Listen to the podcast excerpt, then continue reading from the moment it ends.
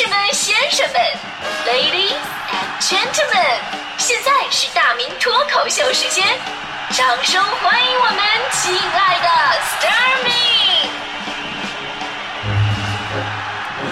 好，欢迎各位来到今天的大明脱口秀，我是大明啊。今天这段脱口秀呢，说一件最近大家伙都特别特别特别气愤的事儿。呃，这两天这个 D N G 的辱华事件成为了大家伙的一个关注点了。昨天大迪就特别愤怒，啊，这就说这气的已经爆炸了那种的。他说：“我以后我再也不用这个牌子了啊！”我说：“你之前用过吗？”我告诉你，我我之前并没有用过。我说：“大大弟，你真的是发的一手好事啊！你。”当然，咱们做人呢，还是要理性看待问题。事件的起因呢，是最近 D N G 呢有一则以“起快吃饭”为主题的中国风的广告，用略显奇怪的英文口音模仿了所谓的中式发音，用傲慢的语气进行了介绍，并让中国模特用奇怪的姿势使用筷子吃他们所谓的伟大的传统玛格丽特披萨饼。这视频一出呢，立刻引发了咱们广大网友的反感不适，并被质疑为歧视与丑化中国文化。而这个网友曝光的与其设计师的聊天记录又显示，这设计师啊使用了大量的辱华言辞。随后的事儿我们就知道了啊，一众本来计划参加 D N G 上海大秀的中国演艺界人士表态拒绝出席活动。文旅部呢也正式下发通知说取消 D N G 的相关活动。那 D N G 呢也是宣布取消了上海大秀。咱们对于设计师这没有下限的言论吧，我说这个他就是自取其辱。能说出这样的话，啊，谁是什么层次，全世界一眼就看出来了。所以说，咱们今天节目里边就不说了。咱们今天脱口秀啊，咱们做这么一个事儿，就甭管他们之前的视频是故意嘲讽中国文化，还是无意为之，都代表着对我们中国文化的浅薄认知。所以，咱们今天脱口秀来告诉他们，中国的筷子到底怎么用，代表着什么，不要用粗浅的认知程度来判定世界上最有智慧的发明。哎，首先呢，我们得承认筷子这东西吧，虽然是咱们中华饮食文化的标志之一，但这确实不是我们最早的饮食工具。有据可考啊，筷子大概是三千多年前出现的，而叉子呢是四千多年前就已经发明的。那这说明什么问题呢？这说明筷子是在发展之后更新换代的一个升级的产物，对吧？还有一点可以证明，就是在战国以后，您看啊，就很少有用。参差文物啊，记载就很少有这个参差的一个出现了，证明在这个阶段参差已经被筷子完全淘汰掉了。所以说，用筷子的，呃，说用叉子的呀，真的没有必要嘲笑用筷子的人，你只是不懂用筷子的文化而已。而且事实证明了，这筷子呢，动作比刀叉更小，但是用法比刀叉更多。咱们可以总结一下啊，因为比咱们平时都经常用嘛，所以说太习惯了。觉得特别的简单，你总结一下会发现，筷子里边包含的手法特别丰富，比如有夹，这是最基本的，是吧？筷子还有托，这个就是相当完成一勺子的功能，还有这个扒拉，扒拉，这是我吃饭最常用的筷法啊。还有拌，哎，你拌个凉菜用筷子拌，特别的利索，还不粘菜，对吧？你要是用刀叉拌的话，卷不卷吧？这菜就飞出去了。我们的筷子呢还可以搅，这搅跟拌听起来像，但完全不一样。我们最常见的炒鸡蛋之前要把鸡蛋搅匀嘛，筷子搅鸡蛋轻而易举，刀叉都很难，对吧？老外没辙，只能发明个搅蛋器，是不是？所以呢，用筷子的人啊是用智慧在吃饭，用最简单的工具，但是里边用着最多的技巧。咱们举个例子吧，一个老外学习用筷子，可能要用一个月的时间才能上手熟练。但一个中国人用刀叉呢，别人不说，我一顿我就用六六六，是吧？你看我们小的时候，家长都会用这个孩子们学习用筷子的过程来判定这个孩子到底聪不聪明。那天我们朋友家家庭聚会，然后他们好几好几家小孩凑到一起，都是三四岁左右的样子啊，一起吃饭也挺有意思的。这个吃饭的过程就能看出谁哪个小孩聪明。当时有一个小女孩，也就四岁左右吧，怎么都用不明白这筷子。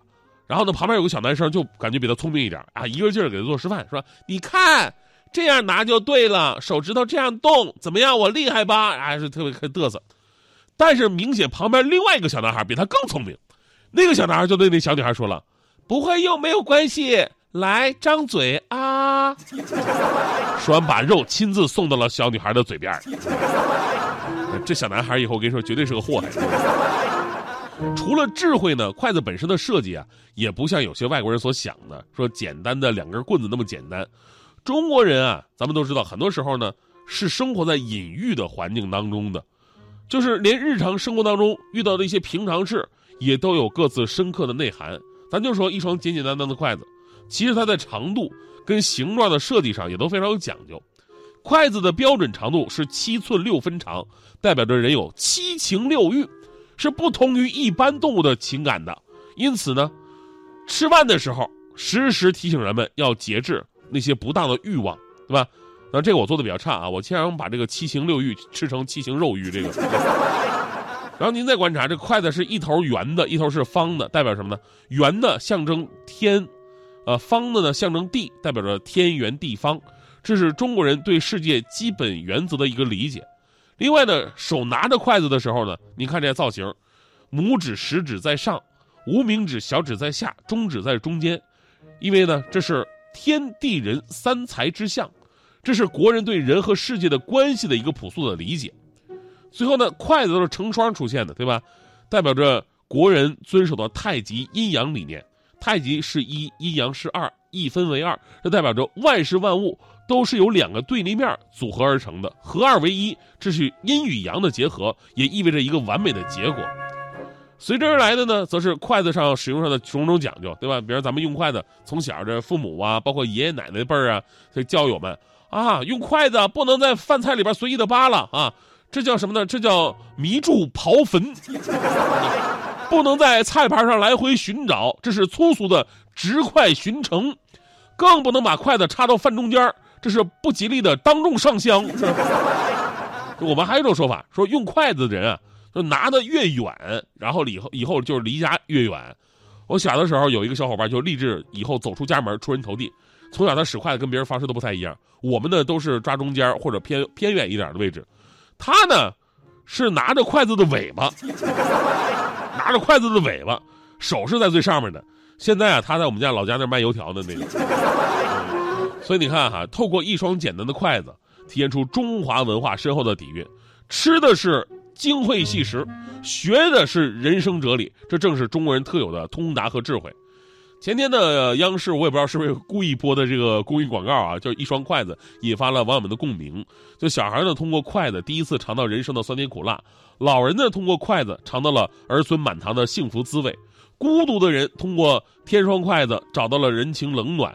相守的人通过筷子找到了彼此心灵的依靠，所以说一双筷子一份传承的意义，多双筷子一份家庭团聚的欢乐。呃，我记得蔡元培先生曾经说过这么一句话，说中国人啊，从来都是上文明而不上武力的。从餐桌上咱们就可以看出东方人跟西方人的区别，就咱们的筷子是温和的，没有刀光血气，但是刀叉就有，对吧？因为刀跟叉本身就是一种武器。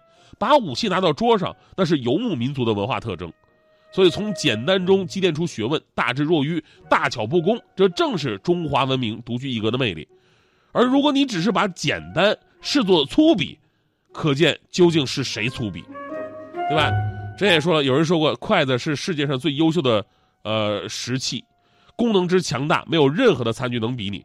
只有筷子可以应付全天下的美食。有人不服了，说筷子不可能，筷子不可以喝汤，对不对？其实我说这就是缺少思考了。我用很简单的一招就可以让变筷子变成真正的百分之百，喝汤不在话下。很简单，你要把筷子做成空心的，就可以喝汤了。啊，我都想好了，两根筷子嘛，一根吸汤，一根吸大骨棒。总之特别的完美。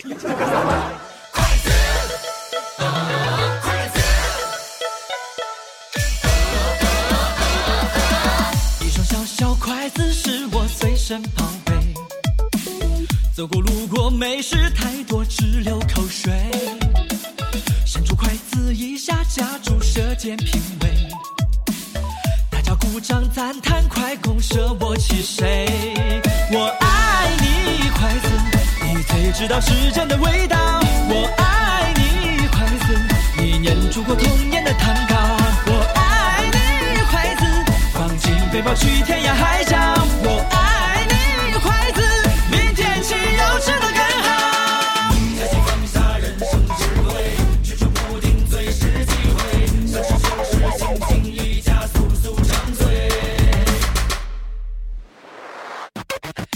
小小筷子是我随身宝贝，走过路过美食太多，直流口水。